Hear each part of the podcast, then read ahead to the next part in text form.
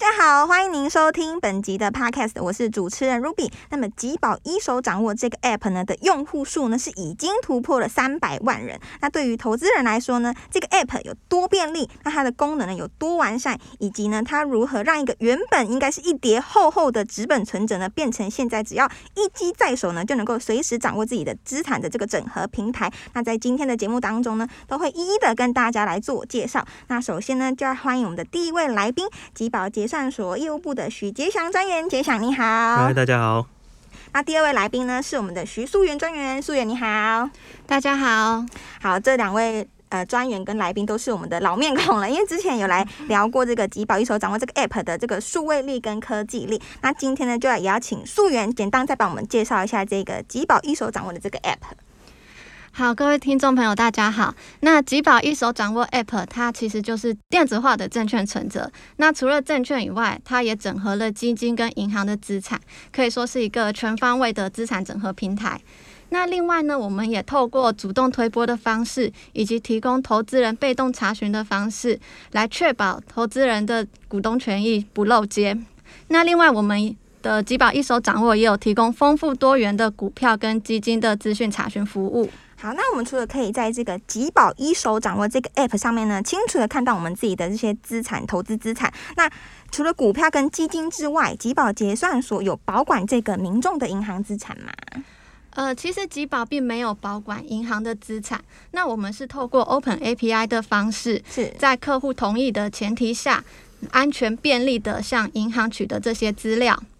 那也就是说，用户他可以在完成银行端的授权验证之后，透过吉宝一手掌握的方式来检视他在各家银行的账户余额跟交易明细。好，那刚刚有提到这个银行端，那目前在这个吉宝一手掌握的 App 当中，可以查到哪些银行的资料呢？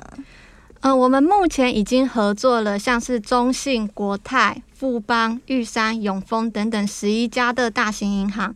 那我们也持续与其他更多的银行。合作测试，那我们希望能够让这样的服务范围持续在扩大。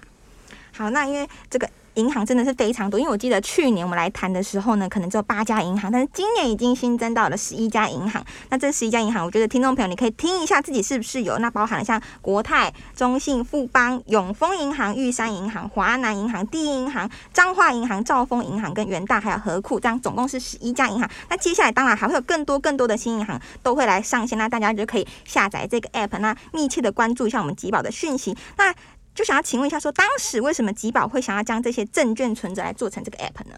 吉宝过去主要是面对企业，也就是我们所谓的参加人，那而不是一般的投资人。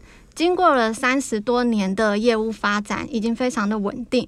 那今年吉宝是迈入了第四个十年，是。可是我们并没有因为业务的安稳，我们就安逸自处。那我们希望仍然能够持续的求新求变。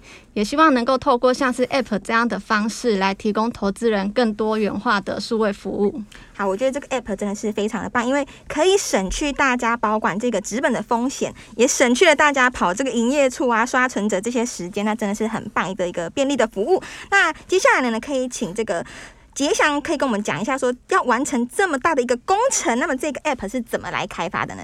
嗯，好的，那就像刚刚苏源讲讲的，我们过公司过去呢，主要是面对企业，不是投资人，所以也就是说，我们也没有做过 app 的经验。是。那在这个情况下，其实公司高层也蛮支持我们，就是摒弃了过去用那种瀑布式由上而下的决策方式，我们尝试引荐外部的导师去带领。就是同事们一起去做一个比较灵活、比较活泼、敏捷式开发。那其中团员就是也会呃很组成很多元，然后就是跨部门。我们希望就是说，让这个团队的成员里面越丰富越多人，就可以避免开发的时候有任何的盲点。哦，那刚刚杰祥你有听到说这个敏捷式的这个开发，那可以跟我们谈一下所谓这个敏捷式的开发，跟我们传统理解上的这个传统方式的开发有什么样子的差别吗？嗯。那差别部分的话，我觉得可以分成两个部分。第一个是心态部分。那先讲心态部分，是我自己觉得最有趣的。那过去瀑布式开发常会遇到一个问题，业务单位呢好不容易想好了规格，把规格定出来以后，咨询单位说：“哎，我做不到。”那好不容易瞧到咨询单位做得到以后，法务单位说：“哎，你为什么可以这样做？”哎，对啊。那等到你说服法务单位以后。财务单位说：“嗯，可是你这个成本这样很高，那你的收益在哪里？几年可以回本？”哇，这个来来回回要很多次。对，就是因为来回很多次，那显然就是比较不具效益。所以敏捷式开发的方法就变成说，我在业务规划初期的时候呢，无论是业务、资讯、法务、财务，全部的人都跨部门去组成一个团队。那遇到一路上遇到什么问题，就在问题还没萌芽之前就把它解决掉。哦，然后就是本来是大家一起在互相赛跑，但是呢，敏捷式开发就会变成说各个单位的两人三角一起叠一起跑。那这就是为什么我们会需要一些比较心态比较年轻，然后没有既有包袱的多元人才加入我们的团队。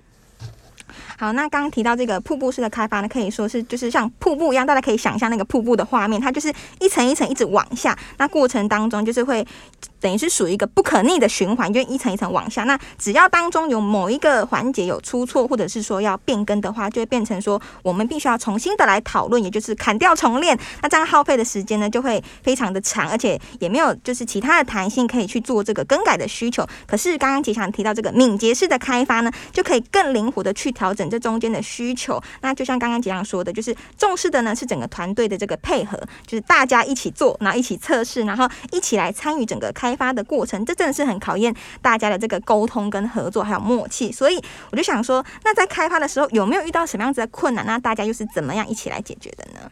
嗯困难的话当然是有啦，最显著的困难就是说，呃，因毕竟我们公司成立比较久，那员工年龄层其实也都偏高，所以在我们正式导入敏捷式开发的时候，很多同仁他一时之间是无法接受，等于他还是习惯用那种瀑布式，这样，光一个口令他一个动作。哦，那所以说，我们就会需要一些年轻的新血加入，一起就是涓流点滴的潜移默化，让大家都留着这个敏捷协议。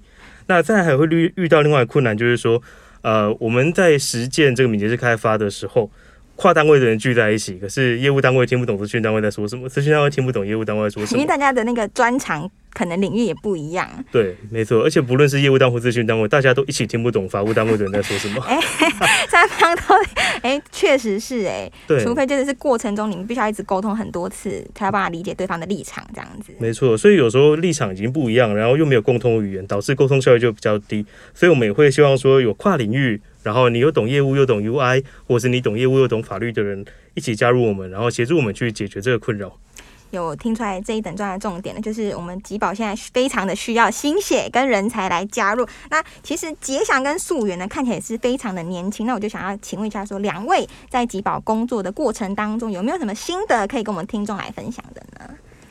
呃，其实我是这两年才加入吉宝的新人。是，那其实原本对于吉宝的印象会觉得很像是类似公家机关这样的氛围，但是加入之后才发现吉宝是一个很充满活力的大家庭。哦，那首长们由上到下也都支持新专案是透过刚才所说的敏捷式的开发方式来进行，因此不管是呃资深的同事或者是新进同仁，都有很大的空间去大展身手。嗯，那因此呢，我们也很希望就是欢迎不管是应届毕业的新鲜人，或者是已经有工作经验的朋友，只要对于呃工作有使命感、热爱学习，而且愿意接受挑战的话，我们都很欢迎具有业务。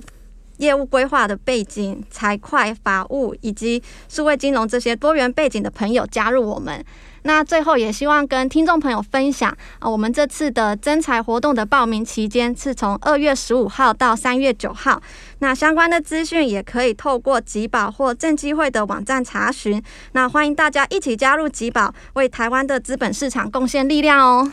好，我有提出来这个溯源，它是两年的资历了。那请问杰强是在吉宝大概几年的资历了呢？我在吉宝大概已经服务了四年，哦，四年哦，他是你的老前辈。可是你们的沟通就是像你刚刚说，就是大家都是很有活力的那种，就是沟通没有任何的那个阻碍，大家就是很团队那种向心力那种感觉，对不对？对。好，那各位听众朋友，就是如果你有符合刚刚素媛说这些具备有这个业务规划、财务会计、还有法律以及这个数位金融这些背景的呢，欢迎您就是。来就是加入吉宝这个大家庭，可以让你大显身手。那么这个报名的方式跟资讯，我们会放在我们的资讯栏。那个这个时间呢，就是二月十五号到三月九号，这个不到三周的时间，大家赶快上网去登记跟报名哦。那么今天就非常的感谢杰祥跟素媛的分享，那我们下一集见喽，拜拜。拜拜。谢谢，拜拜。